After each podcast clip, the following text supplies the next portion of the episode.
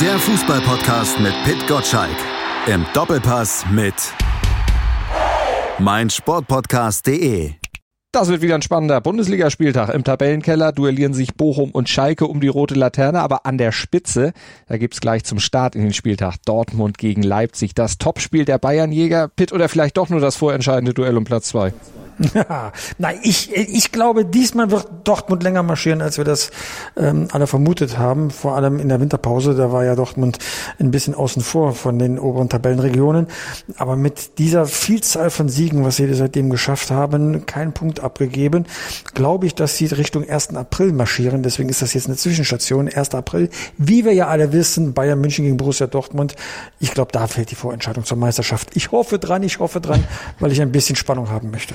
Dortmund, das einzige Team in Europas Top-Ligen, das in 2023 alle Pflichtspiele gewonnen hat. Das Team, das vom ineffizientesten Team der Liga zum effizientesten geworden ist. Ja, das die WM-Pause richtig genutzt hat. Darüber reden wir heute und das machen wir mit Yannick Hüber, BVB und Nationalmannschaftsreporter für Bild und Sportbild. Hallo Yannick.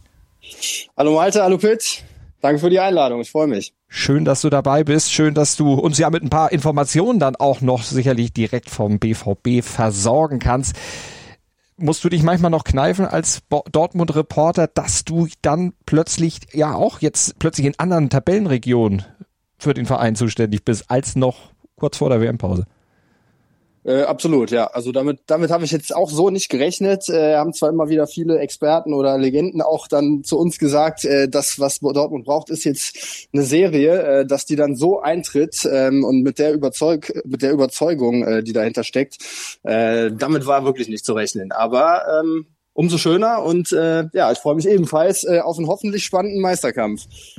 Glaubst du auch, dass es bis 1. April sich noch hinzieht, dass es eine Entscheidung gibt, dass tatsächlich Spannung in der Liga bleibt? Das ist die Hoffnung, weil die große Frage ist ja im Grunde jetzt, äh, wie nachhaltig ist die Serie wirklich? Und ich glaube, das wird sich jetzt in der Woche äh, herauskristallisieren. Edin Terzic hat ja heute auf der Pressekonferenz gesagt, das ist die wichtigste Woche der Saison aktuell und er hofft, dass es noch weitere, noch wichtigere Wochen gibt. Ähm, ja, da sind die, die nächsten beiden Spiele ganz entscheidend und da zähle ich auch äh, explizit das Spiel äh, auf Schalke mit dazu, was ja hier im Ruhrgebiet äh, nochmal eine ganz besondere Bedeutung hat. Das, ähm, ist ja klar. Wenn man mal nur auf die nackten Zahlen guckt, äh, Terzic von der Punktausbeute her nach 22 Bundesligaspieltagen genau gleich gut, gleich schlecht wie Marco Rose vor einem Jahr. Bilanz ist exakt, exakt. gleich. 15 Siege, ein Remis, sechs Niederlagen. Was macht Terzic trotzdem besser? Naja, der, der große Unterschied ist ja im Grunde die Punktausbeute im Vergleich zur Hinrunde und zur Rückrunde. Aber ähm, darüber hinaus muss man ja einmal sagen, das war ja von vornherein klar, das wussten ja auch die Dortmunder immer, es ist nur was möglich, wenn ähm, Bayern München auch selber Punkte lässt. Und äh, die Situation haben wir jetzt, weil die nämlich jetzt, ich weiß nicht im Vergleich zur letzten Saison, wie viele Punkte weniger haben, ein paar auf jeden Fall, so dass es jetzt ausgeglichener ist. Ähm, ja, und im Winter, äh, da hat sich so einiges getan. Ich glaube, der der auffälligste Grund, der der ist leicht erkennbar. Das ist die ähm, der der neu äh, erschaffene Konkurrenzkampf ähm, und dadurch auch die vielen Joker-Tore, die sich daraus ergeben und ähm, ja, es ist so ein bisschen, es erinnert mich äh, der der ganze Ansatz so ein bisschen vielleicht schon an, an Jürgen Klopp, ohne dass ich da jetzt in zu hohe Sphären greifen will. Aber der hat damals äh, jedem Neuzugang die Frage gestellt: Hast du Bock auf Training? Hast du Bock auf Laufen? Und ähm, genau die Eigenschaften, ähm, die für die will jetzt auch Borussia Dortmund jetzt wieder stehen. Und das scheint gerade zu greifen. Wie kann das sein, Pitt, dass man der Mannschaft erst solche Fragen stellen muss, damit sie dran denkt: Ach Gott, Laufen geht ja. Naja, vor allem will man ja mit der Frage wissen, gibt es bei dir auch eine Entschlossenheit? Gibt es bei dir auch einen Gestaltungswillen? Diese Mannschaft spielt hopp oder top. Keine Mannschaft im obersten Drittel der Bundesliga hat häufiger verloren als Borussia Dortmund, aber umgekehrt hat auch keine Mannschaft im obersten Drittel mehr gewonnen als Borussia Dortmund. Borussia Dortmund hat zwei Siege mehr als Bayern München. Das ist genau wie Janik dann sagt, mhm. wenn die Bayern schwächeln, muss man da sein, Punkt gleich jetzt. Und der Unterschied besteht vielleicht darin, man spürt ein Momentum bei Borussia Dortmund. Ähm, voriges Jahr bei Marco Rose hat sich die Mannschaft gequält und äh, war gar kein Esprit da. Ähm, das Spielerische hm, vermisst man jetzt auch bei der Mannschaft, aber sie gibt alles. Sie arbeitet nach hinten, sie will den Laden dicht halten und wahrscheinlich ist das entscheidende Kriterium, und da interessiert mich auch Janiks Meinung, dass Mats Hummels auf der Bank sitzt und damit, sag mal, die Innenverteidigung der Zukunft immer auf dem Platz steht, die mehr Dynamik hat, mehr Frische hat. Kann das ein Grund sein? Das kann sicherlich ein Grund sein. Ich sehe da auch die Verpflichtung von, von Riasson, auch äh, wenn der Name nicht so groß ist, als relativ entscheidend, weil äh, das halt dazu geführt hat, dass Niklas Süle nicht dauernd auf der rechten Außenverteidigerposition ran muss. Ähm, also äh, das, das funktioniert schon ganz gut und ähm, wie gesagt, dieser neue Konkurrenzkampf und da ist es ja auch wichtig, dass sich Mats Hummels gerade ähm, das hat man ja gesehen, auch in Bremen, wo er dann Yusufa Mukoko zur, zur, nach der Auswechslung in die Kabine gebracht hat. Ähm, ja, der verhält sich halt als Teamplayer und ähm, nimmt aber trotzdem diese Konkurrenzsituation an und äh, genau das macht äh, macht die Borussia gerade so stark und das hat auch Edin Terzic den Spielern im, im Winter in den Einzelgesprächen ähm, genau eingeimpft, äh, dass sie wieder zeigen müssen, Spieler für Borussia Dortmund zu sein. Und ähm, ja, das ist Mats Hummels sicherlich sowieso, aber der neue Konkurrenzkampf, ähm, der ähm, ja, hat das Niveau dann doch nochmal ein bisschen nach oben gestichelt. Aber jetzt mal konkret, was heißt das? Ähm, ähm, warum ist Julian Brandt plötzlich so bestechend gut? Also einmal hat er ähm, an sich selber gearbeitet, ähm, kleines Ernährungsthema, ähm, was er da umgestellt hat, verzichtet jetzt auf Gluten. Das war allerdings schon vor der Saison so.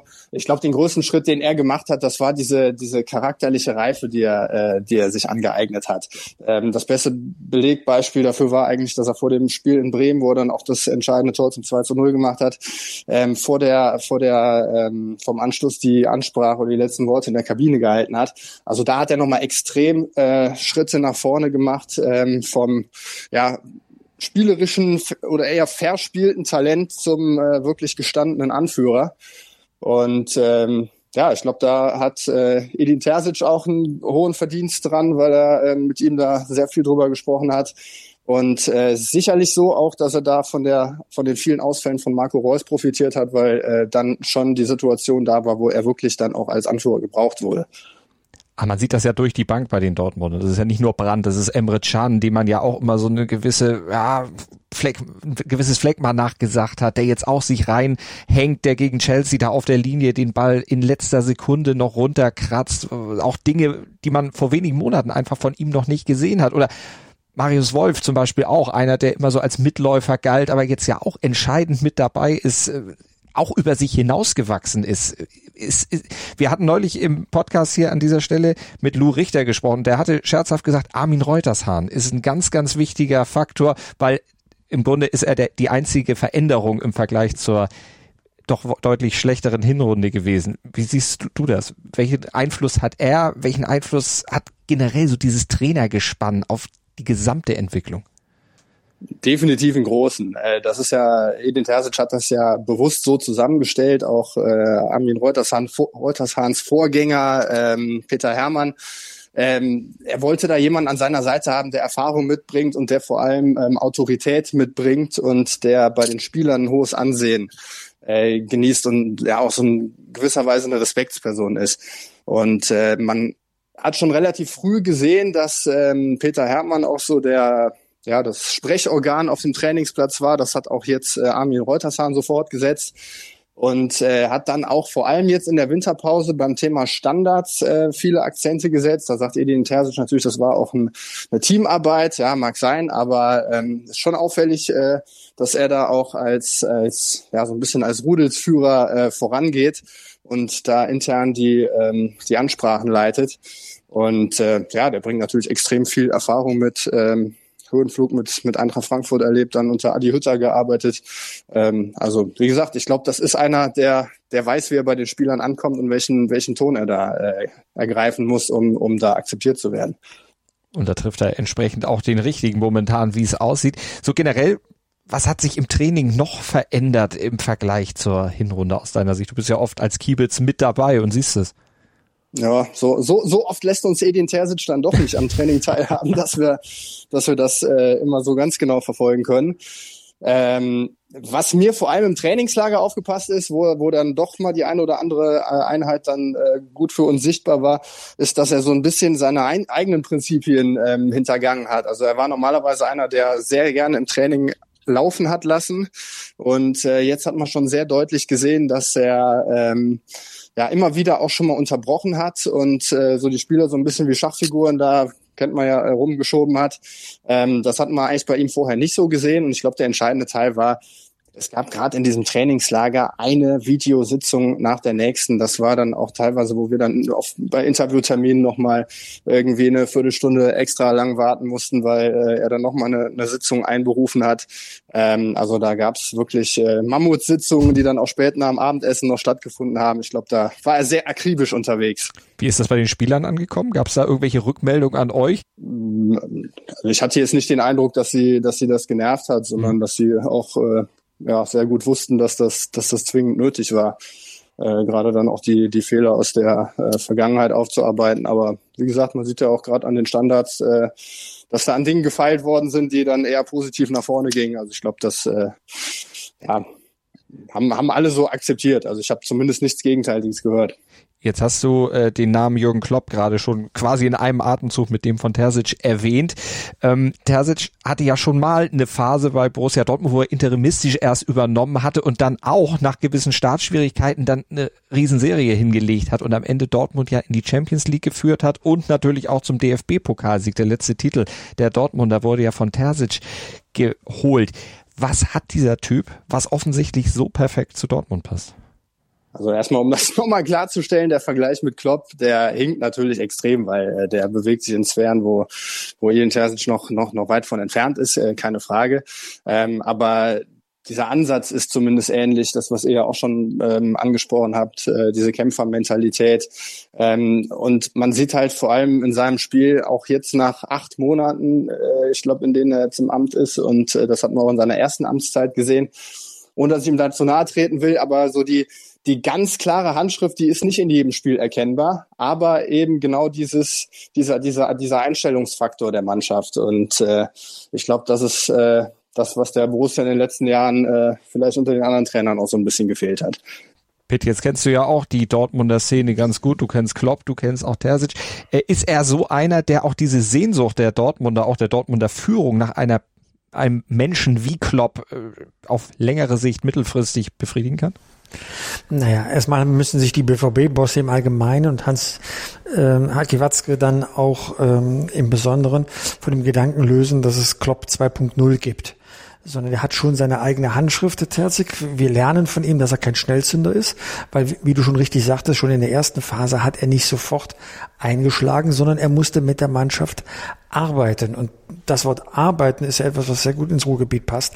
Ähm, und wie Janik das eben auch sehr gut geschildert hat. Er arbeitet mit der Mannschaft an Problemstellungen im Spiel. Das können Standards sein, das kann die Defensive sein, das kann die Offensive sein, was auch immer. Aber er braucht eine gewisse Zeit. Und so wie damals, als er von Lucien Favre übernommen hat, so ist es jetzt genauso, als er von Marco Rose übernommen hat, dass er ein bisschen Anlaufzeit braucht, um mit der Mannschaft vielleicht warm zu werden oder zumindest, dass die Mannschaft ihn versteht, was er will. Und dann ist äh, so ein Wechsel auf der Co-Trainer-Position wahrscheinlich noch ein weiteres Hilfsmittel, um die Dinge, die man will, auch ähm, zu vermitteln. Also ich glaube, da entsteht etwas Eigenes. Er ist jetzt 40 Jahre alt, er kann auch noch lernen, aber ist schon Mann, Mann genug, um Dinge auch durchzusetzen, holt sich die entsprechende Hilfe rechts und links. Er wird unterstützt von der Vereinsführung. Mit Sebastian Kehl äh, symbolisiert er auch, hm, wie soll ich sagen, die, die Zukunft ja, so wie damals Klopp und Zorg, so hat man jetzt wieder ein neues Gespann, das sowohl beim, bei, bei der Kaderplanung wie auch nachher bei der Umsetzung auf dem Trainingsplatz einfach Hand in Hand arbeitet. So, und das ist das, was Terzig verkörpert. Deswegen sehe ich diesen Vergleich mit Klopp äh, gar nicht, äh, weil auch äh, Terzig ein Eigengewächs ist des Vereins. Klopp kam von außen, nämlich von Mainz und, und, und wurde quasi eingemeindet, ja. ähm, das ist da schon etwas anderes. Deswegen wird man ihm wahrscheinlich Dellen auch eher verzeihen, als wenn ein fremder Trainer da ist ist. Man hat es ja bei Rose gesehen, man hat es auch bei Favre gesehen, ja, dass da an der Stelle einfach mehr Toleranz auch ihm gegenüber ist. Und diese Zeit hat ihm gut getan und die hat er auch genutzt.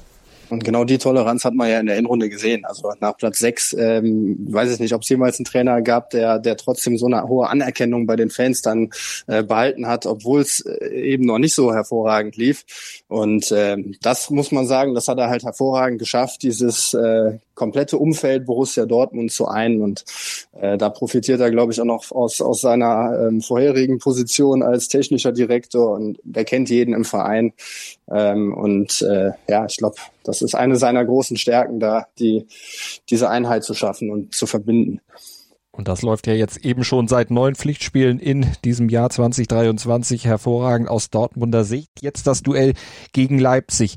Janik, was erwartest du da für ein Spiel? Was erwartest du da auch für einen Auftritt der Dortmunder? Weil jetzt ist es ja eine Mannschaft, na gut, das hat man gegen Chelsea auch gesagt, wo es Augenhöhe ist, wo Dortmund vielleicht gegen Chelsea sogar zunächst ein bisschen als Underdog gesehen wurde. Die hat man aber besiegt bei dem Leipzig-Spiel. Da ist es doch aber eigentlich so, was man so von den Tipps zumindest im Vorfeld der Saison so gehört hatte, durchaus Augenhöhe.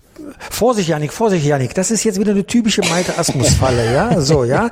Der versucht dich jetzt zu Aussagen zu verleiten, die dir äh, dann am, äh, am Samstagmorgen, am Tag nach dem Spiel total leid tun werden, weil du nicht daran gemessen wirst, ja?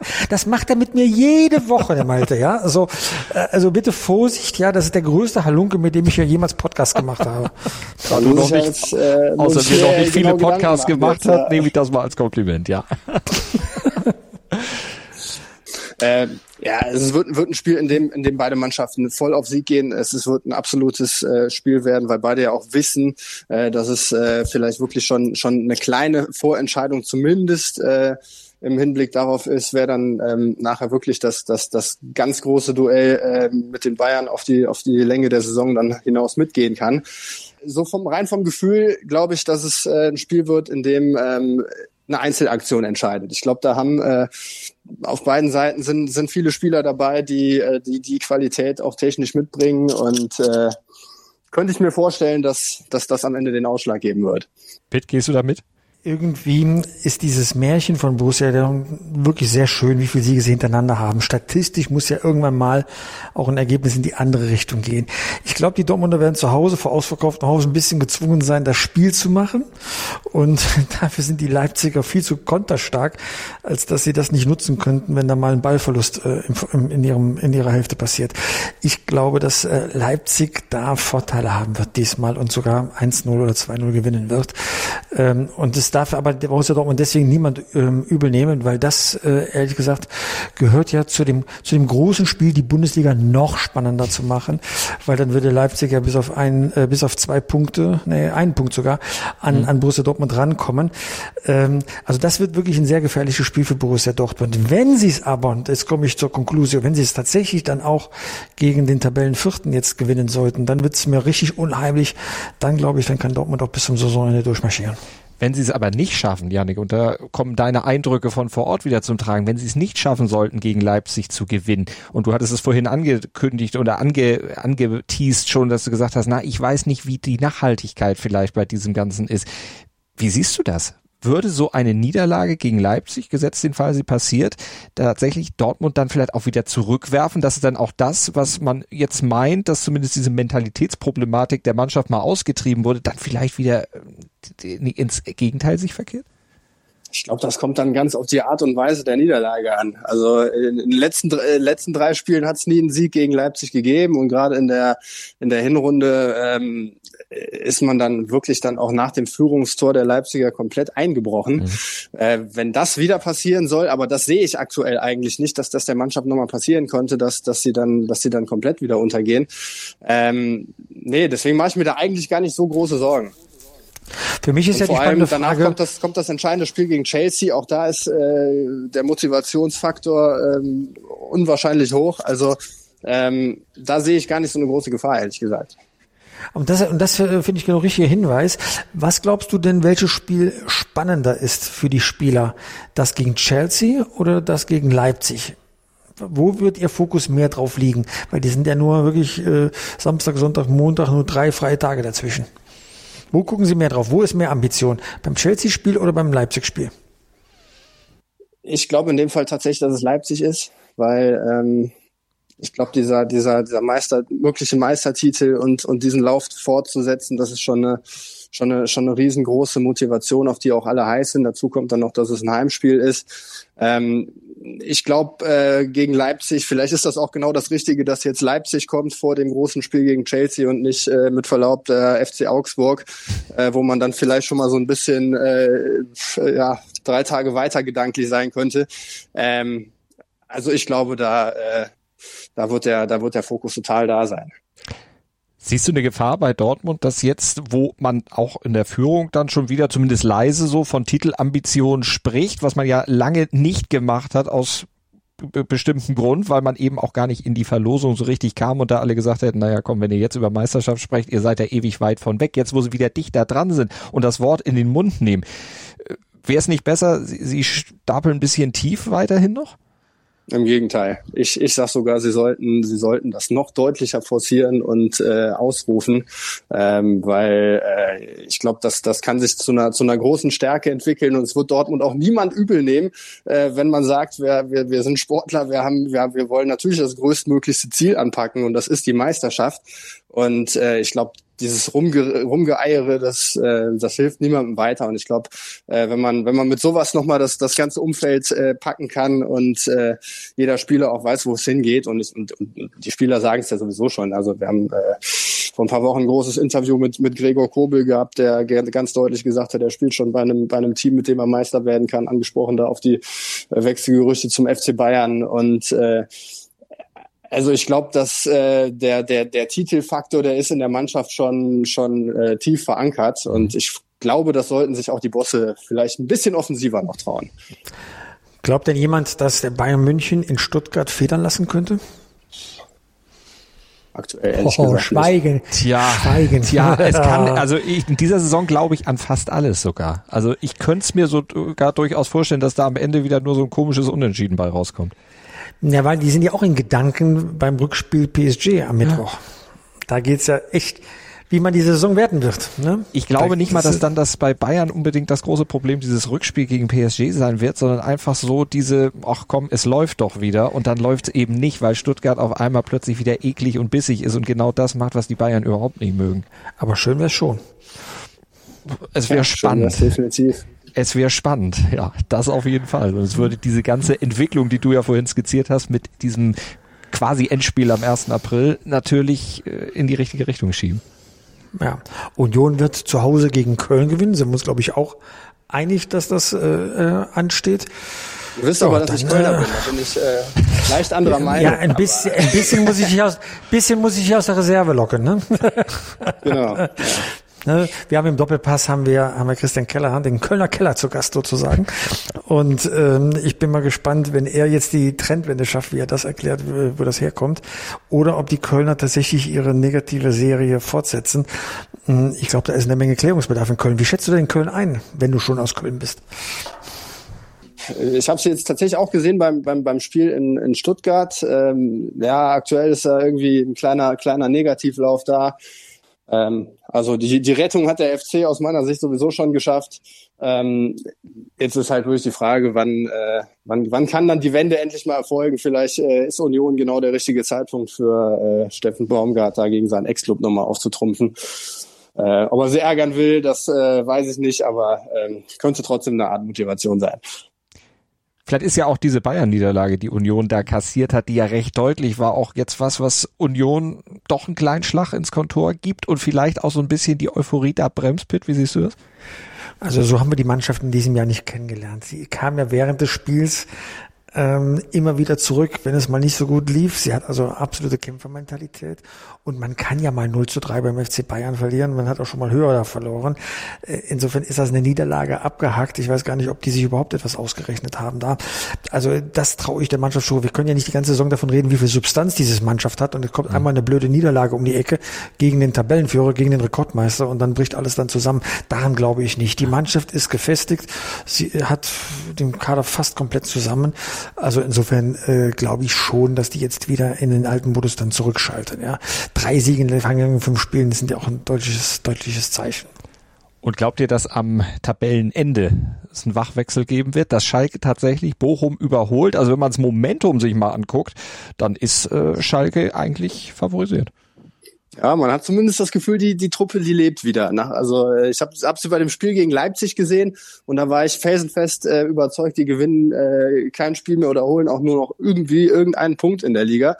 Ähm, aber das haben sie tatsächlich ganz gut hinbekommen und äh, ja, äh, ich glaube, äh, da bebt der, der Pott vielleicht sogar ein kleines bisschen mehr als ähm, beim Spiel darauf die Woche. Also nicht ausgeschlossen, dass äh, dass sie da gerade in Bochum ähm, nochmal erfolgreich sein werden.